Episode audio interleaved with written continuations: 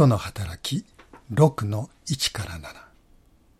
その頃、弟子たちが増えるにつれて、ギリシャ語を使うユダヤ人たちが、ヘブル語を使うユダヤ人たちに対して苦情を申し立てた。彼らのうちのヤモメたちが毎日の配給でなおざりにされていたからである。そこで十二使徒は弟子たち全員を呼び集めてこう言った。私たちが神の言葉を後回しにして食卓のことに使えるのはよくありません。そこで兄弟たち、あなた方の中から御霊と知恵とに満ちた評判の良い人たち7人を選びなさい。私たちはその人たちをこの仕事に当たらせることにします。そして私たちはもっぱら祈りと御言葉の奉仕に励むことにします。この提案は全員の承認するところとなり、彼らは信仰と精霊とに満ちた人ステパノ、およびピリポ、プロコロ、ニカノル、テモン、パルメオ、アンテオ家の改宗者ニコラを選び、この人たちを人たちの前に立たせた。そこで人たちは祈って手を彼らの上に置いた。こうして神の言葉はますます広まっていき、エルサレムで弟子の数が非常に増えていった。そして多くの祭司たちが次々に信仰に入った。エルサレムで始まった教会では強制されてではなく自由に捧げたもので貧しい人たちを支えていました。エルサレムでは信仰を持った人々が街道から追放され貧しくなった人が大勢出たからです。ユダヤの指導者たちは以前からイエスをキリストであると告白する者がいれば街道から追放すると決めていたのですが、それが実際に行われたのです。ユダヤの人々にとって街道から追放されることは市民権を失うようなもので、物の売り買いが妨げられたり、仕事を奪われたりしました。それで教会は信仰の家に貧しくなった人々、特にヤモメたちを援助しました。ところがそのことで、教会内に問題が起こりました。当時エルサレムには外国生まれのユダヤ人が大勢いました。その人たちはギリシャ語は話せてもヘブライ語が話せませんでしたので、何かと不利なことがありました。その人たちからヘブライ語を使うユダヤ人に対して自分たちのヤモメへの食べ物の配給が滞っているという苦情や不満が出たのです。使徒4章には彼らの中には人にも乏しいものがなかったとありましたのに、6章では日々の配給が届かない人たちが起こるようになったと書かれています。どうしてそうなったかというと、弟子たちが増えるにつれてとありますように、教会のメンバーが増え、それに従って、やもめたちの数も増え、日々の配給が十分に行き渡らなくなったのです。ここでの問題は、弟子たちが増えるという嬉しいことから起こった問題でした。人が増えることによって問題が起こるっていうのはいろんなところでよくあることで、教会が成長してサンデースクールの教室や教師が足らなくなって困っている、などということはよく聞くことです。しかし人たちがこの問題の解決に乗り出したのは、これが教会の成長に伴う痛みといったものだけでなく、ギリシャ語を使う人たちとヘブライ語を使う人たちとの関係に問題があったからでした。それが食べ物のことであったとしても、一方のグループがもう一方のグループに対して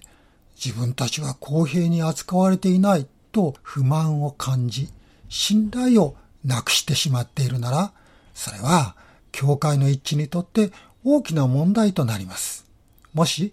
ヘブライ語を使う人たちが自分たちのやもめだけに良くして、一方ないがしろにしていたとしたら、それは正されなければいけません。また、ギリシャ語を使う人たちが間違った被害者意識を持っていたとしたら、そうした誤解を解決しておく必要があります。ここでの問題は、食べ物のことやマネージメントの問題だけでなく、教会の二つのグループの一致の問題でもあったのです。表面に出てくる問題の背後には必ず人間の問題があります。個人と個人であれ、グループとグループであれ、人間の感情がそこに絡んでいます。多くの場合、人々は事実がどうであるかということよりも、その人が好きであるか嫌いであるかによって、その人の味方になったり、敵になったりします。人間から感情を取り去ったら人間ではなくなりますし、人を動かすものは多くの場合、真理への愛、不正に対する怒り、また困っている人への同情などの感情的な働きですから、感情を抑え込んだら人は死んだも同然になります。しかし、感情だけで行動すると、しばしば危険なことが起こります。信仰者は感情を抑え込むのでなく、自分の感情に神様の願い、キリストの心、そして精霊の思いを迎え入れるのです。知性も、意志も、感情も共に用いて問題の解決に当たるのです。問題に取り組むときには、まず祈り、神様の前に出て感情を含め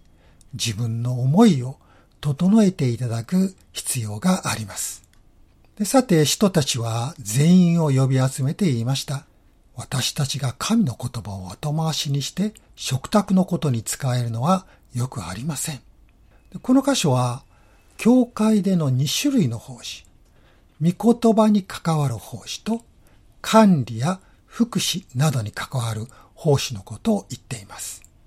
それは伝統的に御言葉の奉仕、Service of the Word と食卓の奉仕、Service of the Table と呼ばれるようになりました。食卓の奉仕といっても食事係ということではありません。もっと幅の広いものです。また、この二つの奉仕はどちらか一つがあればいいというものではありません。御言葉の奉仕は食卓の奉仕によって支えられ、食卓の奉仕は御言葉の奉仕があって初めて正しい方向を持つことができるからです。人たちが言いたかったのは、食卓の奉仕が不必要だということではなく、人たちが食卓の奉仕に関わることによって、御言葉の奉仕がおろそかになってはいけないということでした。では、人たちはどのような解決策を示したのでしょうか？それは7人の人たちを選び、その人たちに食卓の奉仕を任せるということでした。教会は後に執事と呼ばれる奉仕を持つようになりますが、この7人の奉仕者たちはその原型です。やもべたちへの配給から生じましたトラブルは人から生じた問題でした。人たちはそれを解決するのも人によってだということを知っていたのです。私たちが抱える問題の多くは人間関係から来ます。私たちは人から理解されなかったり、冷たくされたり、裏切られたり、失望させられたりして、もう人間関係など持つまいと思ったりするのですが、人の温かさや誠実さに触れると、もう一度人を信じてみようという気持ちになるものです。欠点や弱さがあっても、熱心に神様を求める人々との交わりによって人間関係の素晴らしさを味わうこともあります。私たちは人や人間関係によって傷つきますが、そんな傷ついた心を癒してくれるのも人であり人間関係なのです。人が問題を起こしますが、人が問題を解決します。人が問題を解決する鍵です。神様が問題解決のために与えてくださった方法は、制度や組織を変えることではなく、正しい場所に正しい人を配置することでした。では、どんな人たちが問題解決のために用いられるのでしょうか人たちが7人を選ぶときに出した条件は、御霊と知恵とに満ちた評判の良い人たちというものでした。このことは、食卓の奉仕が御言葉の奉仕に劣るものではないことを教えています。管理的、福祉的な仕事だから、実務能力のある人を選べばよいというのではないのです。その人たちに求められるのは、まず第一に精霊に満たされていることでした。人は精霊に満たされる前に精霊によって生まれ変わっていなければなりませんから、この条件にかなう人は、ボーンなゲインのクリスチャンであり、精霊を受け、精霊の導きに従う人ということになります。一般の仕事では、その人が何ができるかが問われます。能力が優先されるのです。けれども、神様のための働きでは、その人がどのような人であるかが問われます。霊的、信仰的なものが求められるのです。本当に霊的、信仰的な人は、たとえ実務的な能力で足らないところがあっても、すぐにそれを埋め合わせることができます。奉仕に就くとき、私にできるでしょうか？と言って心配していた人たちが、奉仕によって成長した例を私は数多く見てきました。次に知恵に満たされているということですが、この知恵は信仰の知恵のことです。手モテ第一3の8と9に、同じように羊たちも品位があり、二枚舌を使わず、大酒のみでなく、不正な利を求めず、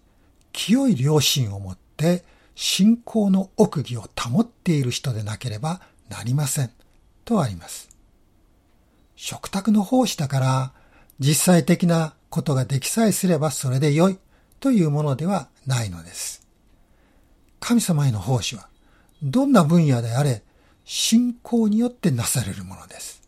それで、信仰の奥義を保っているということが求められているのです。さらに、評判の良い人という条件も加えられています。評判の良い人と言っても人気があるということではありません。この7人は人気投票で選ばれたわけではありません。ここで言う評判は、その人の信仰が実際の生活に現れ、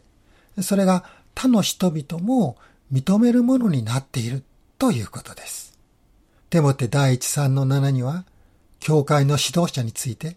また、教会外の人々にも評判の良い人でなければいけませんとありますから、これは社会的にも非難されることがない。そういうことでしょう。山辺たちへの配給の問題は、こうして精霊と知恵とに満たされた人々によって解決されていきました。教会の問題の本当の解決はどんなことであれ、精霊によるのであり、そして精霊は精霊に従う人を用いてくださるのです。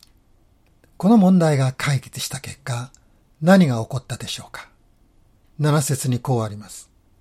こうして神の言葉はますます広まっていき、エルサレムで弟子の数が非常に増えていった。そして多くの祭司たちが次々に信仰に入った。教会内の問題が解決したとき、伝道が進み、人々が救われていったのです。人の働きには、この6章7節を含めまして、こうして神の言葉はとか、こうして教会はと書かれているところが5箇所あります。残りの4箇所はこうです。最初は使徒の9の31。こうして教会はユダヤ、ガリラヤ、サマリアの全土にわたり築き上げられて平安を保ち、死を恐れかしこみ、精霊に励まされて前進し続けたので、信者の数が増えていった。次は使徒の13の49。こうして主の御言葉はこの地方全体に広まった。使徒の16の5。こうして諸教会はその信仰を強められ、日ごとに人数を増していった。最後は使徒の19の20です。こうして主の言葉は驚くほど広まり、ますます力強くなっていった。とても励まされる言葉です。福音が広がり、人々が救われることは神様の御心です。私たちの願いです。こうした福音の広がりや教会の成長は歴史の中で何度もありました。私たちは聖書にある通りのことが今この時代にも起こることを願い求めています。けれども近年、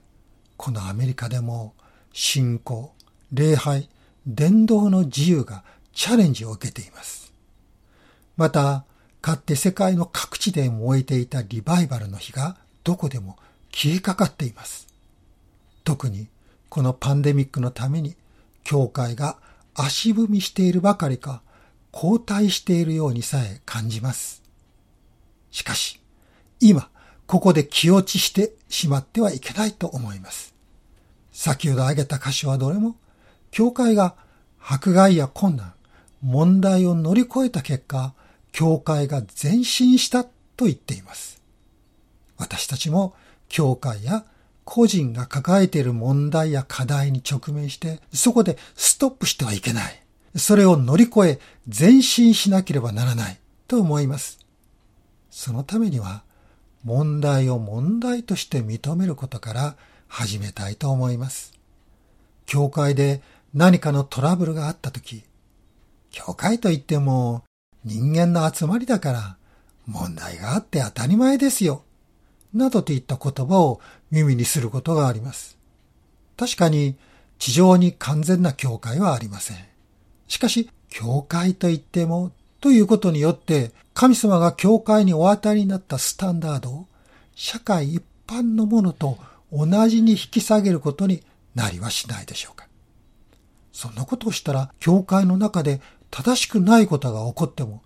当たり前のこととして認められてしまいます。そうなれば教会は教会でなくなってしまいます。聖書は教会の中にあった問題を包み隠さず語っていますが、それを容認してはいません。また、問題があるからといって、教会を否定する、そんなこともいたしません。教会が、また個人が、問題を問題として認め、それに取り組み、それを乗り越えるようにと励ましています。そして、それを乗り越えた時の祝福を約束しているのです。こうして教会は全地にわたり築き上げられて平安を保ち、主を恐れかしこみ、精霊に励まされて前進し続けた。このような祝福が教会に、また私たち一人一人に与えられるよう、なお祈り合っていきましょう。イエス・キリストの父なる神様、教会はあなたから特別な守りを与えられてはいますが、それでも様々な問題を抱え、困難に直面し、誘惑に揺さぶられます。しかしそれを乗り越えたところに前進があり、成長があり、祝福があります。どうぞ私たちに問題に取り組む誠実さを与えてください。涙と共に種をまく者は、喜び叫びながら刈り取ろう。このお言葉の成就を私たちに見させてください。イエスのお名前で祈ります。アーメン。